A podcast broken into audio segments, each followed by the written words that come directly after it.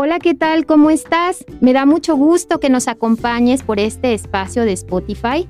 Mi nombre es Cintia Parra Zanoja y colaboro en la coordinación para la prevención y atención de las adicciones y conductas antisociales a través del Departamento de Adicciones, Delito y Violencia Intraescolar, que pertenece a la Subsecretaría de Desarrollo Educativo de la Secretaría de Educación de Veracruz. Esta coordinación, COPACA, tiene el propósito de llegar a ti para ayudarte a sensibilizarte a que tú puedas comprender la importancia de la salud emocional en este tiempo. Por eso vas a encontrarte a través de este espacio muchos temas que te van a ayudar a mejorar tus habilidades para ser mamá o papá. Vas a poder identificar aquellos errores que te están alejando de tus hijos y podrás educar desde el amor, nunca desde el miedo.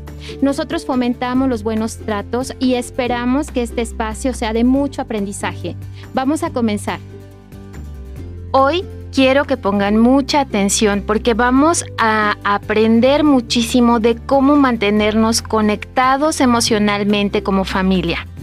Vamos a hablar de lo importante que es educar sin temor a equivocarnos que podamos identificar esos errores que creemos a veces catastróficos y nos alejan de nuestros hijos o hijas y que de alguna manera no son tan graves, pero que a nosotros nos desconectan. Para ello vamos a hablar de los errores y equivocaciones y distorsiones mentales que hacemos acerca de las intervenciones que tenemos con nuestros hijos.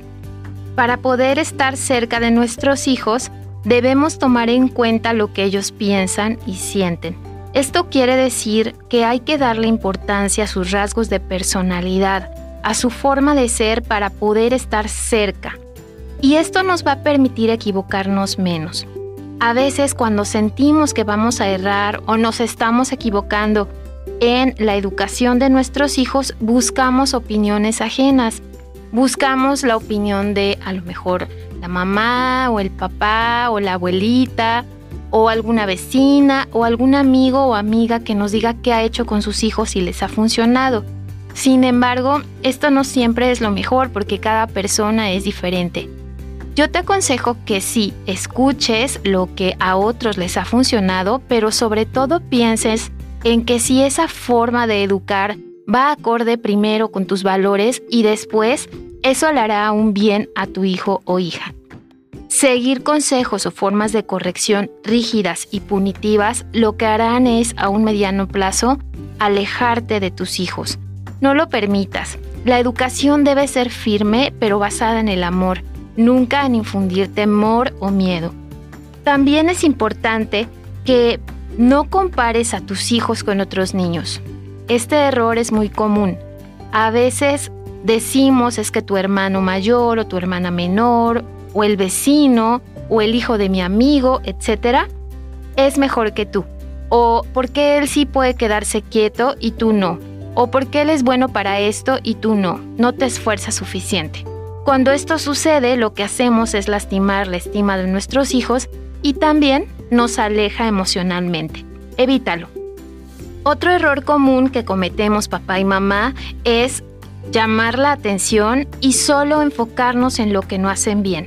Muchas veces creemos que el canal de comunicación con ellos es a través de llamar la atención, de hacerles observaciones a lo que no están haciendo bien. Esto va a ser también alejarnos. Si tú quieres hacer una observación a algo que no estuvo bien hecho, a un mal comportamiento o una mala actitud, primero Asegúrate de estar a solas con tu hijo o hija. Nunca lo hagas frente a nadie porque esto hará que no confíe en ti. Además puedes empezar con algo que se haya hecho bien, con algo que te guste, con algo que se haya esforzado en un momento también cercano a lo que no estuvo bien y después podrás hacer notar lo que no estuvo adecuado en su comportamiento pero no lo hagas impulsivamente, busca el momento oportuno.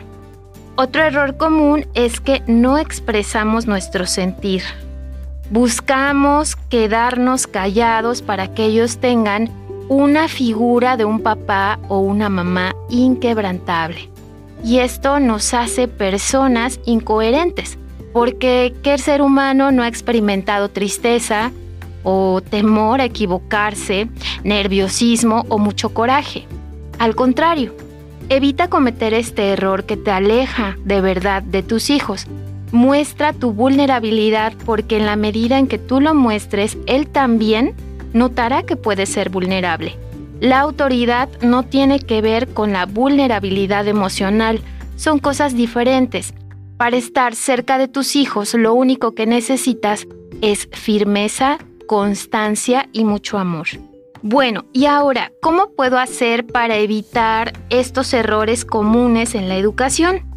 Bueno, primero puedo hacerme ciertas preguntas que me van a ayudar a orientar mi conducta y me van a ayudar a estar cerca de mis hijos. La primera es preguntarme, ¿qué necesita mi hijo? ¿Por qué es tan importante para mí que él se encuentre bien? Cuando recibo un consejo, ¿qué tomo en cuenta? ¿El bienestar de mi hijo o la imagen que mi hijo proyecta a los demás? Otra cuestión que debemos tomar en cuenta para evitar equivocarnos en su crianza es cuestionarnos los consejos que recibimos de los demás y si estos consejos son adecuados en nuestra relación, si van a construir o van a destruir los lazos de comunicación. Y por último, podríamos preguntarnos, ¿cómo puedo expresarle mis emociones a mis hijos sin que esto los perturbe o quitar esta creencia de que estoy siendo vulnerable y no soy autoridad? Hay que perderle miedo a sentir. Perderle miedo a expresar lo que sentimos y hacerlo de forma asertiva ayudará a nuestros hijos a crecer en coherencia emocional y nos mantendrá firmemente conectados en la medida en que seamos capaces de reconocer nuestros errores. No pasa nada si les decimos, hoy me equivoqué, este castigo creo que se me pasó la mano, vamos a cambiarlo de esta manera. No podemos mantener una actitud rígida en estos tiempos, pero sí firme. Siempre hay consecuencias que nuestros hijos tendrán que vivir y las consecuencias son inevitables. Lo que podemos hacer es que el camino sea menos doloroso. Esto sí lo podemos evitar. Terminamos esta cápsula de mis emociones y yo con este mensaje de perder el miedo a equivocarnos, vamos a tratar de educar desde el amor y darnos también la oportunidad de ser como somos humanos y mostrar a nuestros hijos esta parte vulnerable que también nos hace fuertes. Muchas gracias. Hasta pronto.